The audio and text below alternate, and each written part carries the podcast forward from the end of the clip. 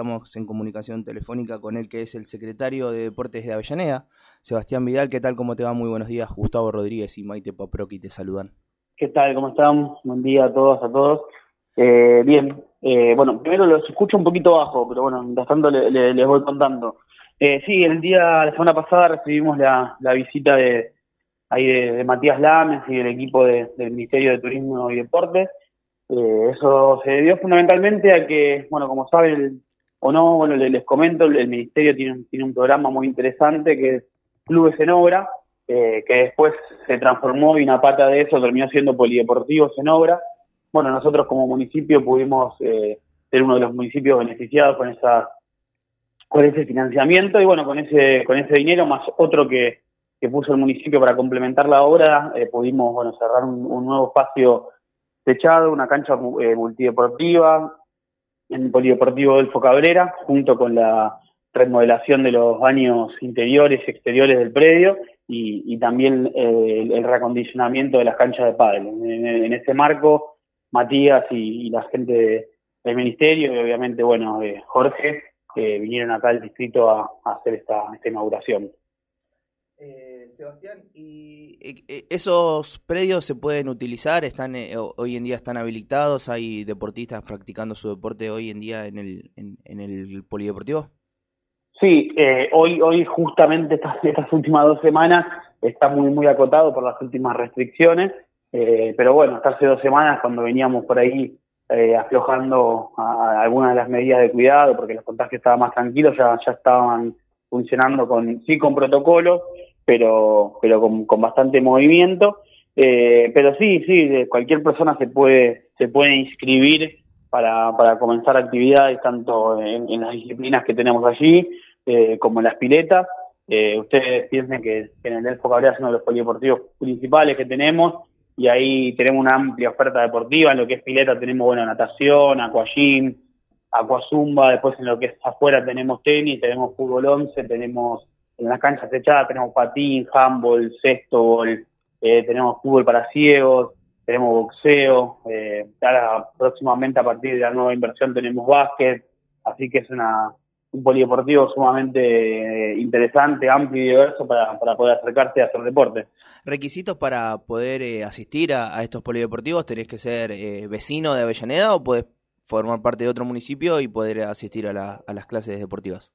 Bueno, preferentemente vecinos de Avellaneda, obviamente que, en los casos que se acercan vecinos de otras, de otras localidades eh, no, se les cierran las puertas. Igualmente, en términos generales, de manera espontánea, se acercan fundamentalmente vecinos de la ciudad, ahí completan una pequeña planilla de, inscripción, eh, una declaración jurada de, salud, eh, y bueno, a partir de ya pueden comenzar a hacer, a hacer deporte, a practicar las disciplinas. Eh, obviamente, como te digo, sí aclarar que estamos viviendo, como todos saben, un momento muy complejo de lo sanitario. Estamos con las medidas que se tomaron las, últimas semanas, que con, bueno, sumamente restringido. La pileta está cerrada porque, bueno, las últimas discusiones plantearon eso. Eh, pero bueno, a la espera de, que la situación sanitaria pueda ir mejorando y poder volver paulatinamente, aunque creemos que por ahí nos va a faltar un poquito más de tiempo en base a lo que, a lo que venimos viendo y a lo que a lo que nos dicen los números y la, la experiencia de lo que vamos viendo todos los días. Sebastián, acá se refieren eh, a Área X. ¿Qué, ¿Qué, sería Área X? Contanos.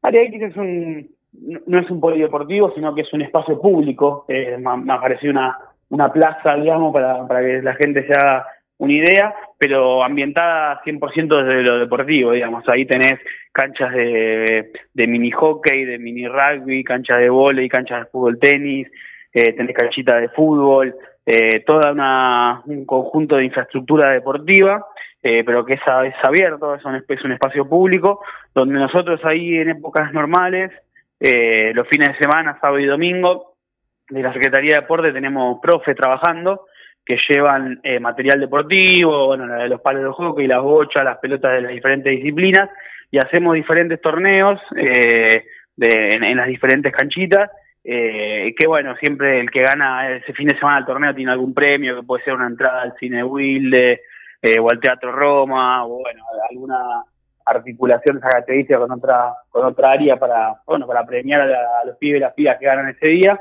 son intervenciones que nosotros hacemos sábado y domingo, en general entre las 4 y las 7 de la tarde, dependiendo si estamos en invierno o en verano. Y, pero bueno, después obviamente es un espacio público, entonces la gente puede ir y jugar y aprovechar esas, esas instalaciones todo, todo el día. Eh, Sebastián, ¿cómo ves eh, a los clubes de barrio y a, y a los centros de, de, canchas privadas eh, en esta pandemia? ¿Cómo se viene trabajando con eso? ¿Hay algún tipo de control en, cuanto a horarios de, apertura o a asistentes? estamos en, un tiempo de cuarentena donde hay que controlar un poco eso. ¿Cómo vienen? Sí, pasamos diferentes escenarios, digamos. un primer escenario el año pasado eh, durante los meses de abril, mayo, junio, julio, donde, bueno, como para el resto de la sociedad puede, puede estar totalmente cerrado, porque, bueno, no solamente la pandemia, sino también el desconocimiento de la pandemia. Estábamos ahí aprendiendo todo sobre la marcha, más con más miedo que otra cosa, y para saber qué es lo que contagiaba, qué es lo que no, con qué tener más cuidado, y fue la etapa de mucho aprendizaje y obviamente llegó a cerrar muchísimo. Hacia fines del año pasado, tanto clubes de barrio como canchitas privadas pudieron empezar a, trabajar con diferentes modalidades. Eh, para los meses de febrero, diciembre, enero, febrero de este año, estaban, eh, bueno, teniendo una, obviamente con aforos, con protocolos y demás, pero tanto canchitas privadas como clubes de barrio estaban teniendo actividad. Si bien no, en lo que es clubes de barrio no estaban teniendo competencia, pero sí estaban teniendo entrenamientos, algunas jornadas al aire libre, eh, y estábamos teniendo algo más similar a la, normalidad, aunque con mucho control. Eh, y bueno, ya ahora estas últimas semanas venimos en un proceso de, cierre, donde los clubes de barrio hoy no tienen permitido eh, funcionar en espacios cerrados y donde las canchitas privadas sí están, están funcionando, las que son al aire libre, pero bueno, con un criterio más de cuidar la, la fuente laboral eh, que sabemos que fue muy complejo para lo que es el sector gastronómico, eh, los salones de fiesta y este tipo de emprendimientos deportivos privados. Entonces, bueno, estamos tratando de... perdón, eh, perdón que te interrumpa. Que, también hay que tener en cuenta que, en los clubes de barrio también hay emprendimientos como por ejemplo eh, el buffet o algún que otro taller que hoy en día se estaba dando en alguno de los clubes que también hoy eh, se, se pierde, ¿no? Se pierde que son también fuentes de trabajo. Sí, sí, totalmente. Eh, o sea, que, la pandemia ha generado pérdidas eh, en todo sentido y en todo el mundo, no, no, hay ningún tipo de duda. Acá eh, no hay soluciones óptimas, digamos, hay soluciones subóptimas. O sea, vos ganás por la salud y perdés por otro lado. Y es lamentable, pero bueno, con quién enojarse, no sé, digamos, es la situación que nos tocó vivir.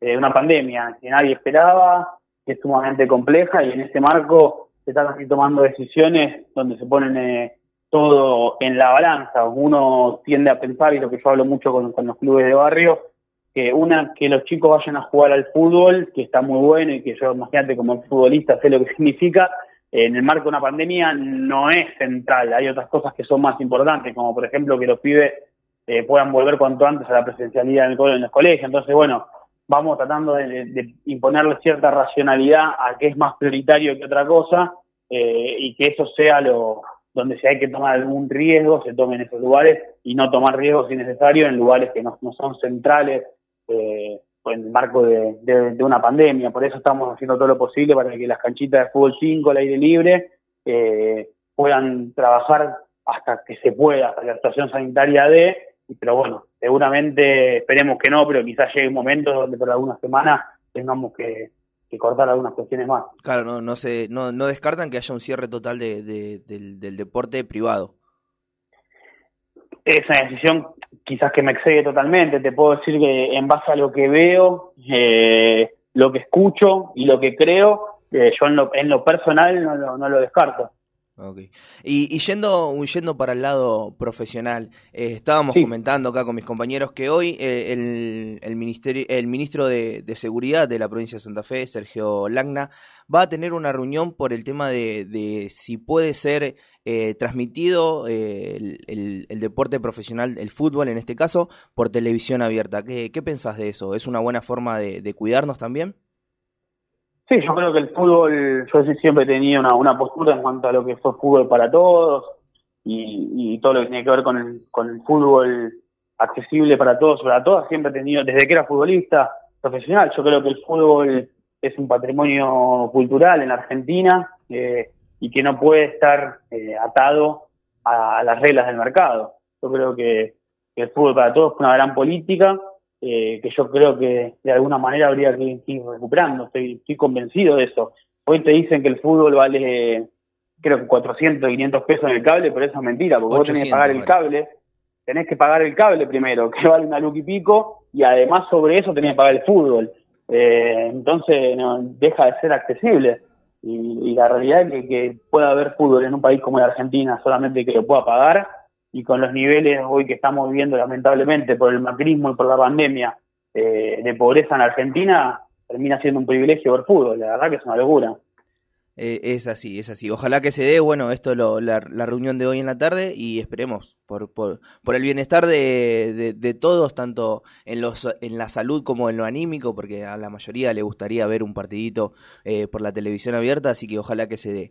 Eh, te agradecemos, Sebastián, que hayas pasado por la mañana informativa de la Unión Nacional de Clubes de Barrio y esperamos tenerte nuevamente con, con mucha más información de parte de los polideportivos de Avellaneda y todo lo que compete al deporte eh, en esa eh, localidad. Muchísimas gracias, Sebastián. Les mando un abrazo, estamos ahí a disposición. Que tengas buen día.